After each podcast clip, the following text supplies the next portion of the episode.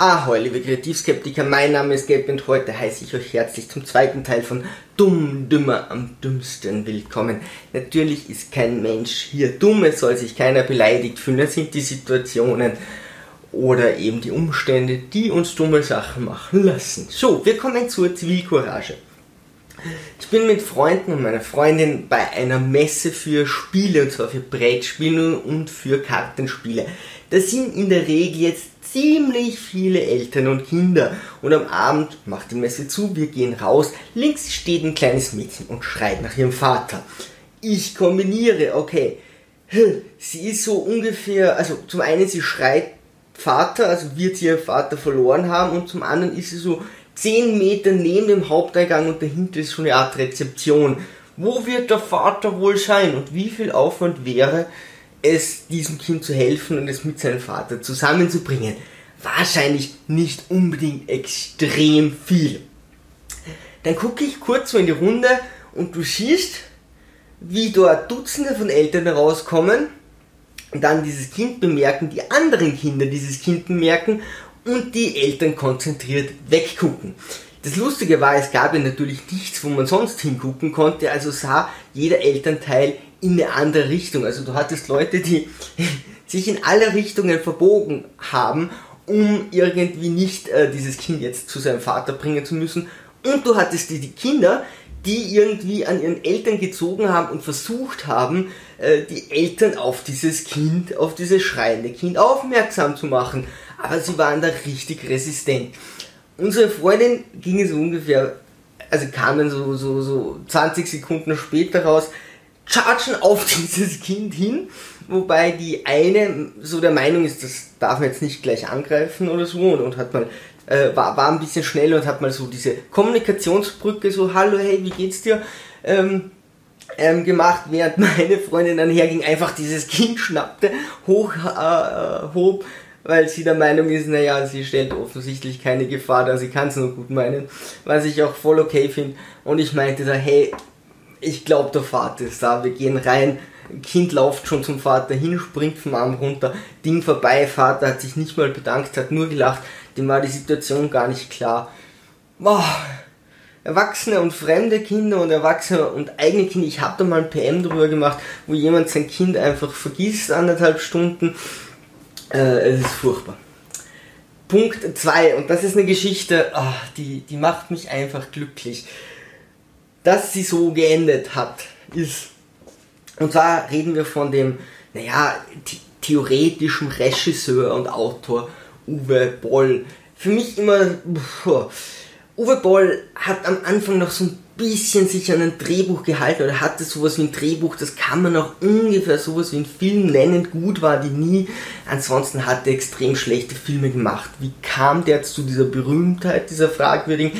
Das ist relativ ähm, einfach oder relativ, aber er hat das ungefähr ähm, so gemacht, dass er in Kanada ein Steuerloch äh, ausgenutzt hat, das inzwischen geschlossen wurde und das sagt auch selbst, also dort konnte er mit den Steuern irgendwas drehen, damit er seine Filme finanzieren konnte.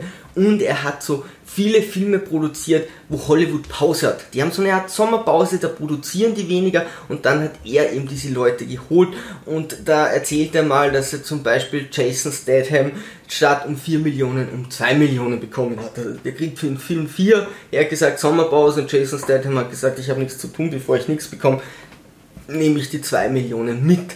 Und er hat Videospielmarken hergenommen, weil das waren zumindest etablierte Marken, keiner irgendwie großartig Interesse hatte, die zu verfilmen und hat die einfach ausgeschlachtet. Was er über Videospiele weiß, werden wir später noch in einem kurzen Clip sehen. Ähm, auf jeden Fall waren das so seine Maschen. Er hat es dabei tatsächlich geschafft, keinen wirklich guten Film zu produzieren. Und abgesehen mal von den ersten Märkten auch, da war ein knapp geschriebenes Drehbuch und on the fly äh, hat er dann einfach am, äh, am Set gedreht. Also das hat alles keine logische Handlung. Es ist holprige Dialoge, Kameraführung und so. Es ist alles eine Katastrophe. Und er sagt das auch teilweise. Hin und wieder ist er richtig stolz, vor allem wenn man ihn angreift, sagt er, boah, ich habe so gute Filme gemacht wie. Und hin und wieder kommt es dann auch durch, dass er eben sagt, ja, natürlich ist das Schrott, der Idioten, seht euch das an, ich habe da einfach irgendwelche Steuerlöcher ausgelöscht und er sagt doch, äh, Ben Kingsley ist zum Beispiel eine, eine, eine Hure, weil ähm, er plötzlich für so wenig Geld für mich arbeitet, nur eben weil er gierig ist oder so und so ein Scheiß spielt bei mir.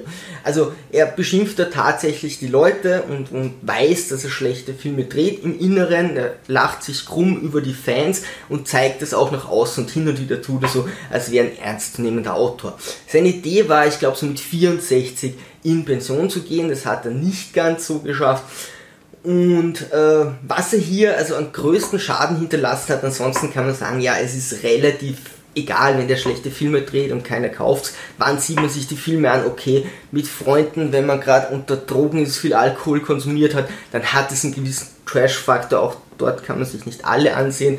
Aber zum Beispiel hat der, ich glaube, Sacred 2, der Lauf läuft dann äh, Dolph Lundgren mit einem grünen Armeeparker durch die Gegend in einer Fantasy-Welt, weil sie kein Geld dafür hatten und die anderen tragen irgendwie Kleidung aus dem Robin Hood, aus der Serie Robin Hood. Also irgend, das ist ihm vollkommen egal und die Dialoge sind aus der Hölle, auch die CGI-Effekte. Wäre aber alles nicht so tragisch, nur was er gemacht hat, war Videospielmarken noch weiter runterzuziehen. Also es gab schon einige Versuche mit Street Fighter, Mortal Kombat, Tomb Raider jetzt wieder die gefällt sind und er hat da viel dazu beigetragen, dass es nicht attraktiv ist, Videospiele zu verfilmen. Das funktioniert einfach nicht und er hat sehr viel dazu beigetragen, dass es auch gar nicht probiert wird. Das war zum Beispiel auch bei dem Film Die Piratenbraut so, wo dann die Industrie sagte, oh mein Gott, wir wollen keine Piratenfilme mehr drehen, bis zu Fluch der Karibik und die haben lange gehadert, mussten mehrere Studios anfragen, bis die sagen, naja, vielleicht geht ein Piratenfilm doch. Genres sind nie tot, vielleicht mal überlaufen und dann muss man so, ja, mal zwei, drei Jahre warten, aber prinzipiell ist diese Angst nur, weil ein Film gefloppt ist, meistens unberechtigt, weil meistens ist es einfach der Film, der so schlecht ist und in dem Fall haben diese Filme eben selten wirklich sind von Leuten gedreht worden, die auch wirklich wissen, was Videospiele sind und damit ist es natürlich ein Problem. So, jetzt wissen wir genug Hintergrundsachen von Uwe Boll. Was hat er denn jetzt zum Beispiel zu sagen? Why they let Uwe Boll direct movies about video games is beyond me. He wanted to direct the World of Warcraft film and got this response from Blizzard. We will not sell the movie rights, not to you, especially not to you.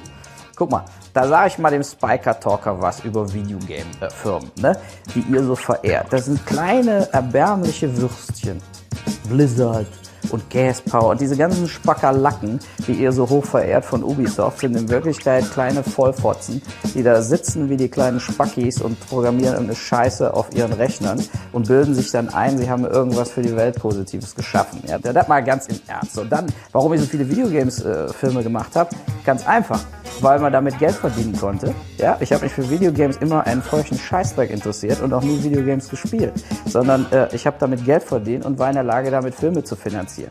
Das Geile an dem Ganzen ist, dass Uwe Boll wohl obwohl er so viel Videospielverfilmungen gemacht hat, jetzt nur spontan äh, zwei Firmen zusammenbekommt und eine wahrscheinlich auch nur, äh, weil Blizzard schon im Text steht. Also das ist so eine Sendung, da wird, muss man einfach irgendwie Kritik über sich vorlesen.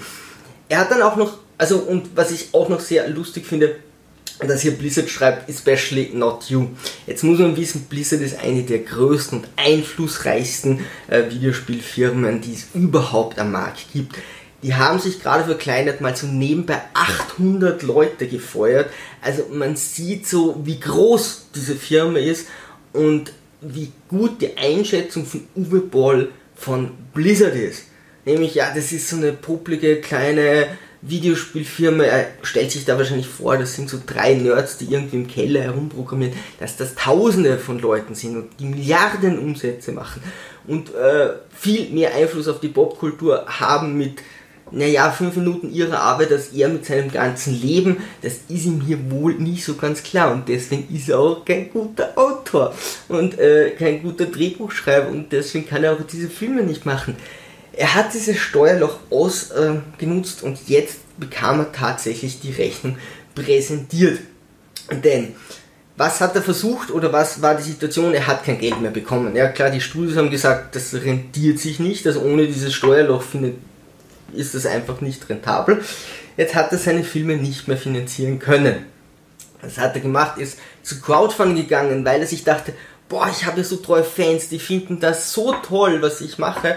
Äh, dann hat er die so ein bisschen beschimpft beim Werbevideo und gesagt, ja, sonst bekommt ihr nicht Postal 2 oder Rampage 3 oder so, was eh vollkommen Banane ist. Ähm, und dann werden die mir das Geld zuwerfen. Und er hat das mehrere Male gemacht und die Community hat ganz klar gesagt, no, wir haben kein Interesse an deinen Filmen, wir haben kein Interesse, dir Geld zu geben. Also er ist so richtig gefaked. Er hat so richtig, richtig voll in die Fresse bekommen. Also die Aussage der Welt war klar, hey, du und deine Filme, ihr könnt euch sonst wohin verziehen. Also wenn du das nicht selber irgendwie finanziert kriegst, äh, vielleicht sieht man sich dann noch im Fernsehen an, weil es lustig ist. Ähm, aber sonst war es das und so unfreiwillig lustig. Und dann hat Uwe Boll die Konsequenzen gezogen und hat gesagt, na gut, dann werde ich Gastwirt. Zum Schluss braucht er noch ein Video, wo er die Fans beschimpft, weil er es nicht geschafft hat, weil er so ein schlechter Autor ist, äh, so ein schlechter Drehbuchautor und so ein schlechter Regisseur, ja, Schlimm, das sind natürlich die Fans schuld und sein Statement war irgendwie, fuck you, jetzt bekommt ihr meine Filme nicht. Die Menschheit hat geweint, als sie plötzlich gemerkt hat, wir kriegen keine Filme von Uwe Boll mehr. Oh mein Gott. Also, alle waren sehr glücklich und ich glaube, weltweit gab es eine große Feier. Und jetzt ist er Gastwirt. Selbst wenn er diesen Job auch so schlecht macht, geht er zumindest nicht mehr so vielen Leuten auf die Nerven. Ich würde nur sagen, Uwe Boll, West in Peace. So, nächstes Thema. Die Kanonenkugel. So. Die Kanonenkugel ist einfach ein Mensch, der bei einem Vortrag von Wirtschaft und Umsatzsteuer und weiß der Gott nicht dabei war und sich immer wieder mal zu Wort meldete und sehr dumme Fragen stellt. Man kann es nicht anders sagen, die Fragen sind einfach dumm, weil äh, das sind die Grundvoraussetzungen, die du wissen solltest. Der Vortragende erzählt von Mehrwertsteuer, Umsatzsteuer, Mehrwertsteuer ist der Überbegriff und von Auslandstransaktionen. Wie ist das, wenn ich mit dem Ausland einen Handel mache? Wo muss die Umsatzsteuer abgeführt werden? Welches, die Umsatzsteuer, welches Land zählt? Und es gibt einen Unterschied, ist es Ware oder Dienstleistung? Das kann ändern, in welchem Land äh, man überhaupt bezahlen muss. Und irgendwann meint die Kanonenkugel als Frage zu der Richterin, der da unten stand, aber wäre es doch nicht viel schlauer, wenn ich einfach niemand sagen würde, dass ich Waren von ihm kaufe und dem Geld gebe? Und die Richterin fängt an, sich da in Erklärung zu verheddern, bis ich auflöse und sagt, nee, tut mir leid, Kanonenkugel weiß nicht, wie normale Geschäfte hier gehen. Kanonenkugel weiß auch nicht, was Mehrwertsteuer ist. Kanonenkugel verstand auch nicht, dass ja irgendwie, ich muss die Waren verkaufen und ich muss Geld einnehmen, damit ich Geld rausnehmen kann und mich und meine Mitarbeiter zu bezahlen. Aber Kanonenkugel wusste auch nicht, was Steuerbetrug ist. Tja, Liebe Sturmtrotze, ich freue mich schon auf die nächste Folge. Wenn ihr Ideen zu dummen Situationen und Leuten habt, einfach in die Kommentare. Sonst, liebe Sturmtrotze, segeln wir straff, falten und auf zum Horizont.